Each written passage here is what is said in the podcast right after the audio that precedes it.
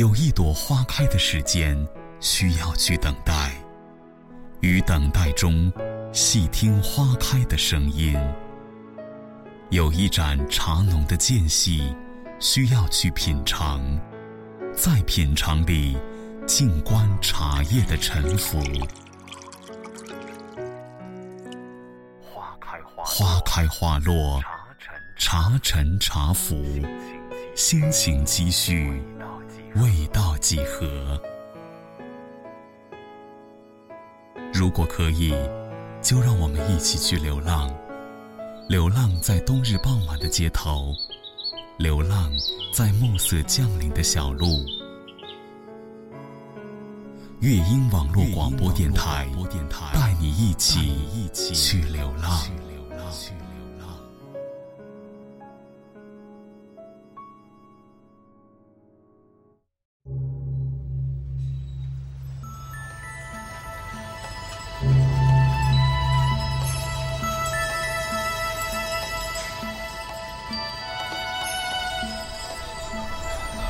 微微的古城墙，在斑驳阳光下散发着细碎的浪漫。热闹的回民街，在熙熙攘攘的人潮中低声浅唱。城台站立的兵马俑，向我们诉说着一个又一个关于时光的故事。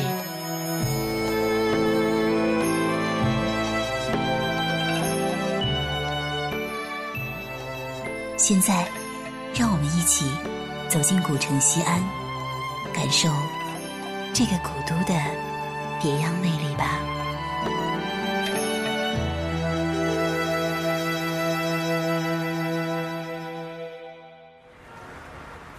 火车站之后，你会看到一段古城墙，据说始建于隋唐时期哦。很难想象，它已伫立在这里。一千四百多年，虽已近黄昏，却更能体会别样的宁静与沧桑。你看到了吗？那瑰丽晚霞之下，飞檐渡云的城楼上，有旗帜飘扬。孤雾还未散去，大概是因为隆冬季节吧。婆娑的古槐，只剩下突兀的树干，在城墙投下阴影。风卷残叶，在枝桠间飘摇、颤动。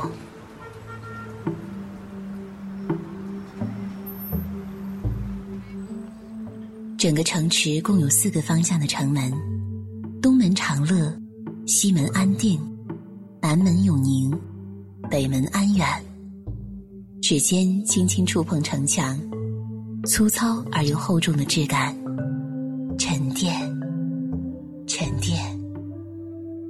多少千古风流付诸笑谈中。傍晚的城墙，仍有冬日阳光残留的温热。将几杯靠上去，闭上眼睛，任思绪带我穿越万千时间的河流。这一刻，世界都安静下来，城墙便是西安的一页史书。悄无声息，接受战火洗礼，见证岁月流逝。不知道为什么，在西安，总有恍若隔世的感觉。跟随我的脚步，一起走上阶梯吧。一、二、三、四，每一步都有了踏实的印记。你是否有听到？雕栏玉砌应犹在，只是朱颜改。问君能有几多愁？恰似一江春水向东流。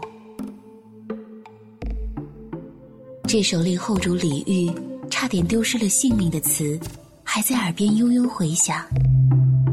只是当年帝王气魄早已不见。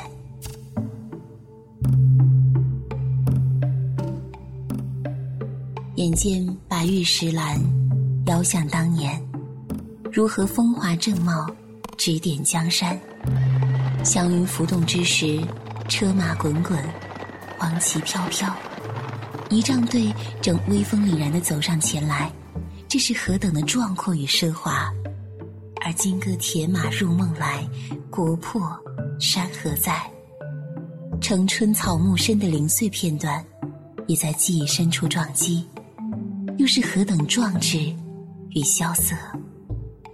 我只能复叹悠悠岁月，沧海一粟。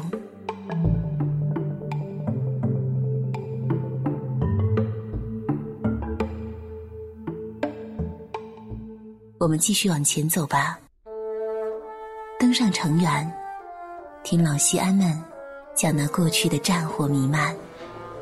很奇怪，明明是几百年前发生的事情，在他们的口中娓娓道来，却那么自然而真实，仿佛那攻城略地的敌军正搭着云梯扑将而来，而城楼上的我方士兵则蹲守在垛桥后边，拉满弓弦，伺机而发。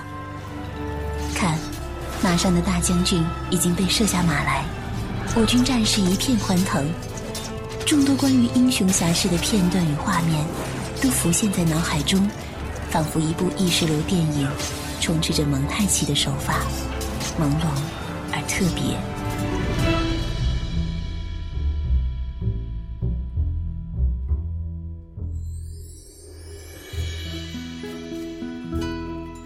放眼望去。原来城墙之上很宽阔平坦，的确别有一番天地。兜兜转转间，果然出现了自行车出租行。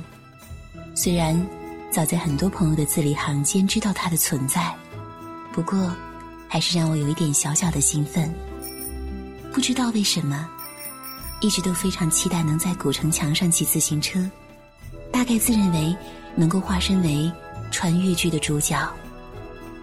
现代与古代的双白线交替出现，如何做出自己的人生选择呢？言归正传，继续咱们今天的西安之旅。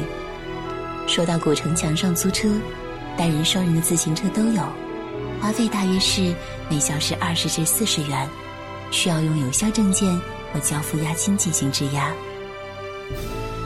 暮色之下，俯瞰护城河，并不宽广，却威严依旧。沉湎而宁静的河水，泛着点点清波，低声浅唱着昔日的繁华烟云。极目远眺，夕阳余晖下，是一个古老而散发出活力的新西安。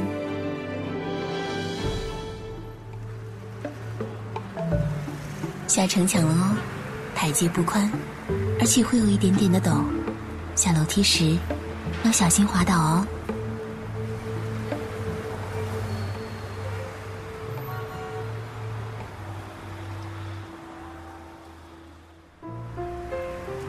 城墙，继续步行，下一站是钟鼓楼。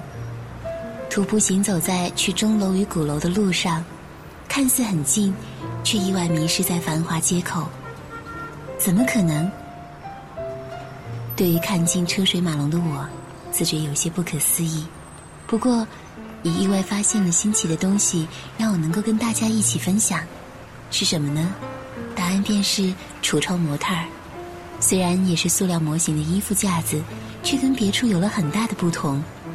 身着男装的模特儿都是头扎大大发髻的战国秦俑形象，轮廓分明，脸颊瘦削，蚕豆眉，丹凤眼，这就是古代翩翩美男子的标准吗？我不禁莞尔一笑。也许，刚毅之美，在战火频发的年代，才是最好的男子表率吧。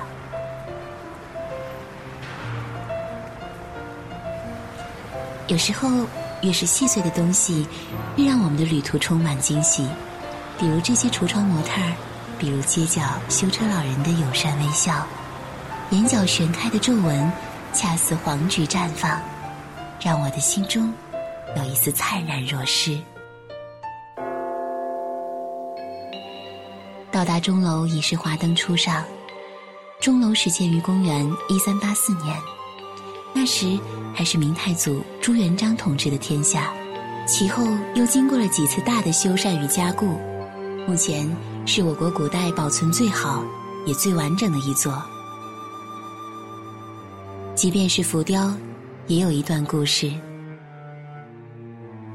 钟楼在古时用于报时，而在革命期间还曾作为预警空袭的警报台和关押革命者的训压室。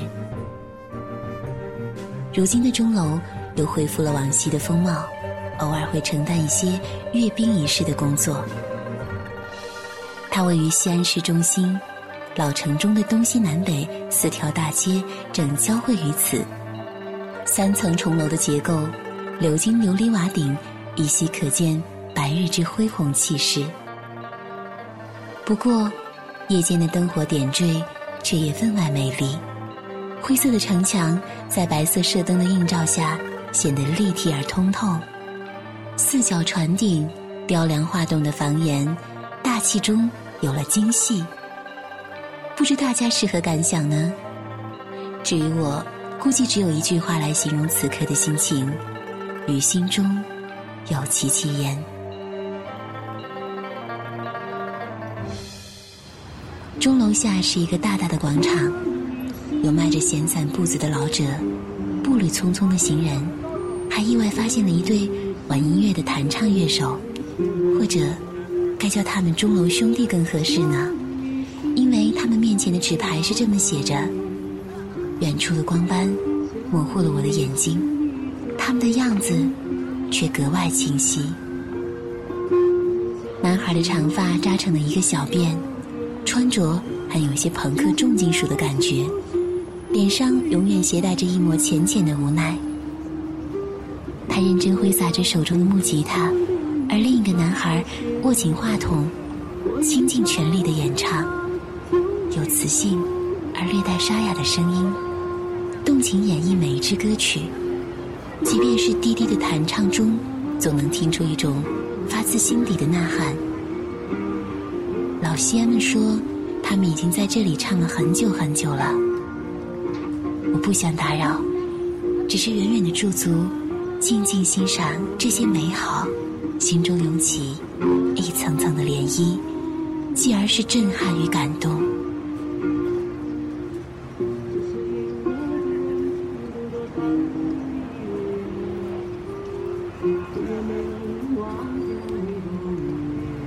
也许，他们就算这样一直唱，也不定能成为专业歌手。也许，他们只是在为维持生计，亦或是为梦想坚持歌唱。虽然透露出了淡淡的伤感，偶或是无奈，但正是这样一份执着，叫人不能不为之停留。从心底里，希望他们会幸福。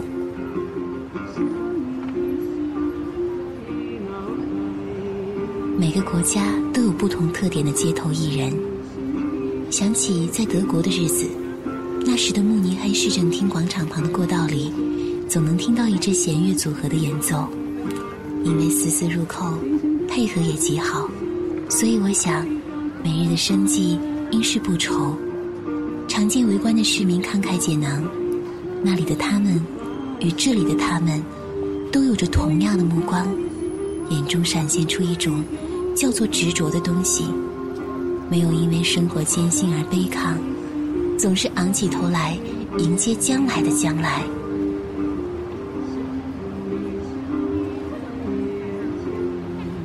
此时，我走上前去，扶手轻轻放下一张钞票，不期待他们能注意到我，也不想打扰。不过，他们还是对我报以淡淡微笑，我有些不好意思。不过，其实我很想对他们说的是：同艺术在一起的人，永远都不应自惭形秽。这句话我没有说出来，但我知道，在他们心中早已有了答案。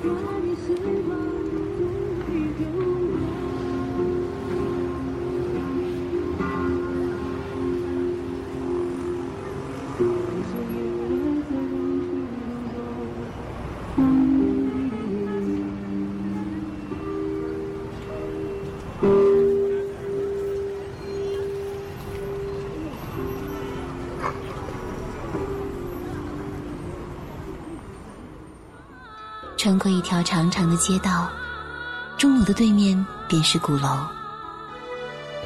西安的鼓楼建于公元一三八零年，迄今已有六百三十一年的历史。鼓楼有着与钟楼相似的结构与造型，同样的古典与厚重，而不同之处便在于鼓楼有一排长长的木鼓。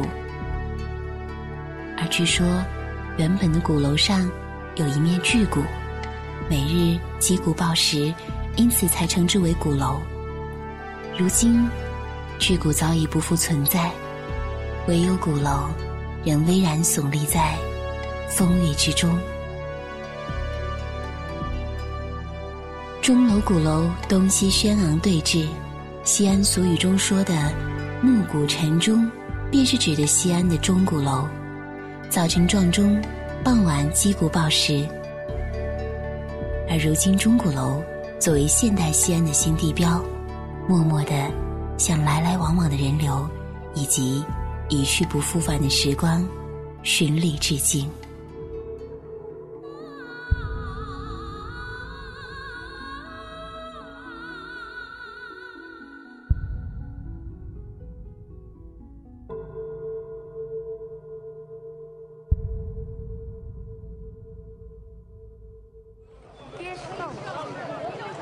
每去到一个地方，总有一些东西不可错过，比如说美食。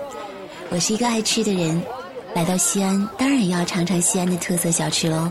更何况西安的小吃闻名全国，所以我们西安此行的第三站便是回民街的夜市。晚上七八点的回民街正值盛时。青绿色的撒着糖霜的猕猴桃干，散发着诱人果香；油光发亮的烤肉串，在忽明忽暗的火苗中翻滚；时有油滴落火中发出的滋滋声，总能勾起我关于蒙古大串烧肉的一切想象。玫瑰劲高，如同不胜娇羞的姑娘待字闺中，向路人投去默默的眼神，青涩却美丽。烟雾缭绕在不甚明亮的汽灯下。有些痴迷，有些沉醉。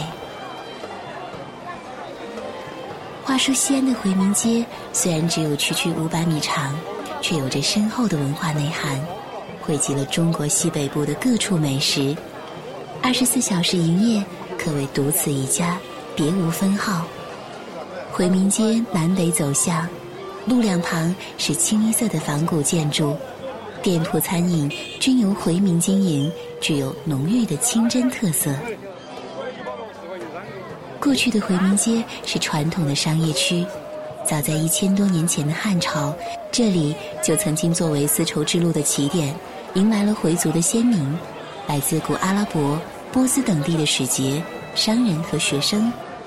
驼铃声从街市间穿过而飘远，人停马歇，一代代人便在长安城中繁衍生息下去。待到盛唐之时，已是商贾云集，风光无二。据称当时有一百零八家，宰牛宰羊的更是不可计数。虽然这个数字有些夸张，我们也无从考证，但从西安人们自豪的话语中，我们仍可以窥见昔日十里长安的无限风光。走在回民街上。顷刻便能理解到熙熙攘攘、宫灯照晚，如若置身《清明上河图》的宏大画卷中。邻家铁匠中传来叮叮当当锻造铁器的声音，呼啸响动的风箱中，火苗映红了他的脸庞与胸膛。街道两旁的小贩，不绝于耳的叫卖吆喝声，酒楼客栈客似云来的繁华，都像在眼前一般。市井。却不是快，是扑面而来的淳朴而热烈的气息。除了游客，还有不少本地市民也在回民街消磨时间，寻觅美食。常来的老西安们告诉我，来回民街吃东西，一定要打车来，而不能自己开车，因为人太多，找车位实在是一件费劲的事儿。不然，等找到车位，已是吃意索然了。青石板铺就的街道，扑面而来的是浓郁的牛羊肉香。游到此处，早已是饥肠辘辘。那么还等什么呢？挑一家小摊或是小店，就可以开吃喽。这是一个玫瑰净糕的小摊，一位头扎滚边方巾的回族老太开始忙碌起来。如枝蔓缠绕的头巾，象征着穆斯林女性的身份为已婚。看他不紧不慢地整理木屉蒸笼，填上江米粉，撒上各色糖类及青红丝，置于蒸锅上开蒸。只见徐徐的白气袅袅升起，香气四溢。等待食物的心情总是急切而激动的。等到蒸好。师傅从雕花木钵中取出净糕，插上两支竹签，再加上玫瑰蘸酱，撒上黑芝麻和核桃粉等，一个玫瑰净糕就算是出炉了。初看起来像极了大大的棒棒糖，不过咬下去会发现净糕很甜很糯，却意外的弹牙，非常 Q，很好吃呢。所谓刚柔并济。既体现在这净糕之中，大概也是每个西安人最真实的内心写照吧。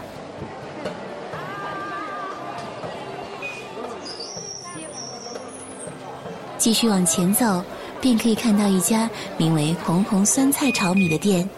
因为很多的朋友推荐，让我有了满心期待与一探究竟的想法。这是一家两层楼小馆。虽然成立时间不长，却成了外地游客和本地市民必去光顾的一家餐饮名店。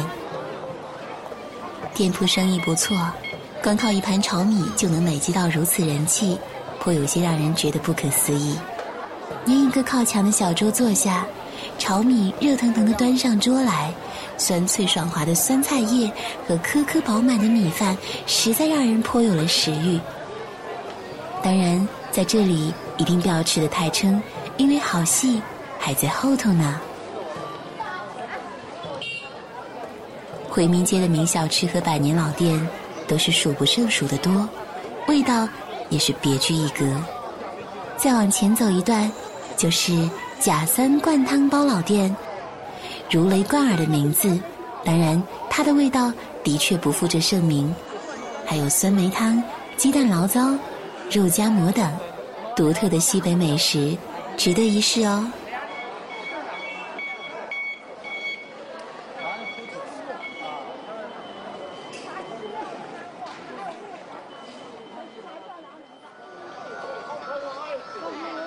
在回民街的北院门继续游荡，进入一座古宅，这里即将有一场传统的皮影戏表演。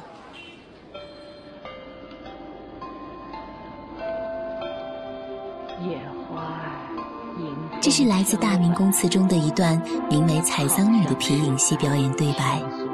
剧中的皮影戏正是由李治与贺兰氏亲自在幕后演绎。喜欢那如白兰气质的诗句对白，如泣如诉般悲凄凄清的音乐渲染。这也正是我心中关于皮影戏的第一个深刻印记。对于其中悲观爱情的理解记忆，也许。已经渐渐模糊，却犹记得那美轮美奂的皮影在幕布后边轻巧跃动的身姿，实在令人叹为观止。直到身临其境在台下观看，却有了别样感受。台上的皮影对白是难懂的陕北方言，晦涩的节奏，略微哀婉的音乐配曲。皮影人物粗犷而不失细腻。唱腔有一股苍凉，却回味悠长，和温婉的南方昆曲等形成了鲜明的对比，也不同于影视剧中经过加工演出的皮影戏。但正是这样的皮影戏，却穿越时空，流传至今，穿越思维意识，直达我们心中最柔软的部分。一幕皮影戏下来，有了一种难以名状的过瘾。仿佛走进心底，又呼之欲出，这样的感动无以复加。事实上，皮影戏的起源也的确源自于一个动人的爱情故事。话说，两千多年前的长安城，正是汉武帝统治的天下。武帝有一位宠妃李夫人，诗文有云：“北方有佳人，一世而独立。一顾倾人城，再顾倾人国。宁不知倾城与倾国，佳人难再得。”便是李夫人倾国倾城的美貌。然而，红颜多薄命，入宫几年后，李夫人染疾故去。武帝思念心切，神情恍惚，终日不理朝政。大臣李少翁一日出门，路上偶遇一孩童手拿布娃娃玩耍，影子倒映于地，栩栩如生。李少翁心中一动，用棉帛裁成李夫人影像，涂上色彩，并在手脚处装上木杆。入夜围方围，张灯烛。恭请皇帝端坐帐中观看，武帝看罢，龙颜大悦，就此爱不释手。这个故事载入了《汉书》，也被认为是中国华州皮影戏最早的渊源。当然，故事里的事，说是也是，说不是也不是，是否杜撰，或是确有其事，我们早已无从辩解。只愿相信有这样一段美好，成就了今日关东的皮影戏。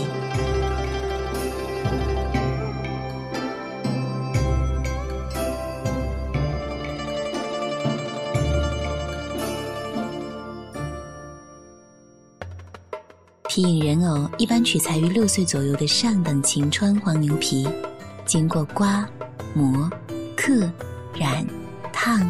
坠等二十多道工序，全手工精雕细琢而成。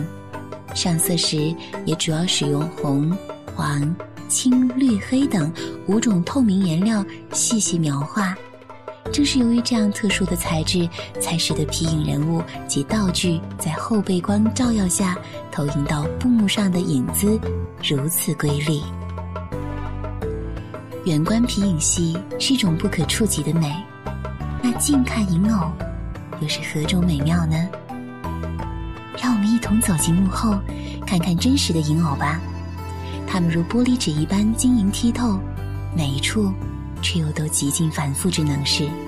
采桑女的头发一丝一缕，毫不错乱；头上的花朵、发髻、花瓣、花蕊、花丝都清晰可见。精美的头饰、耳坠，它们被涂上了缤纷的色彩。黄色、红色和蓝色的花朵，青绿色的叶托，黑色的头发等等，那衣衫纹饰皆是镂空雕琢，纤细更生发丝的衣带还能飘逸带风。此情此景，让我屏住呼吸，生怕破坏了这吹弹可破的美丽。如此方寸之间，竟然有如此细致入微的刻画，想起古代的微雕技术。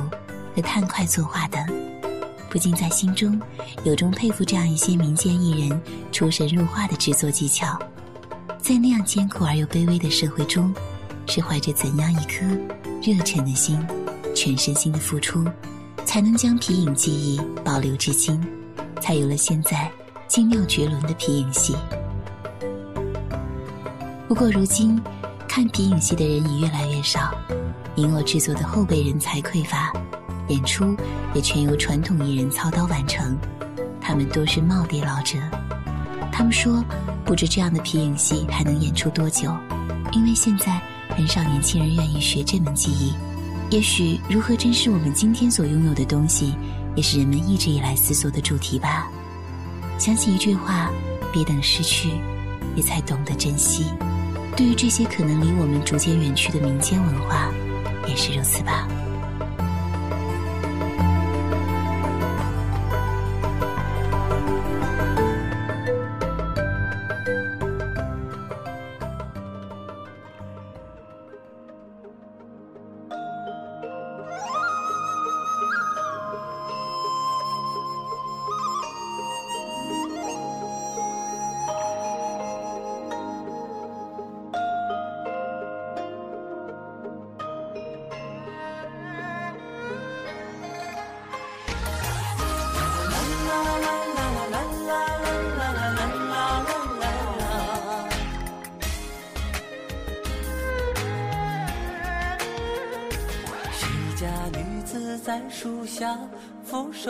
袖弹琵琶。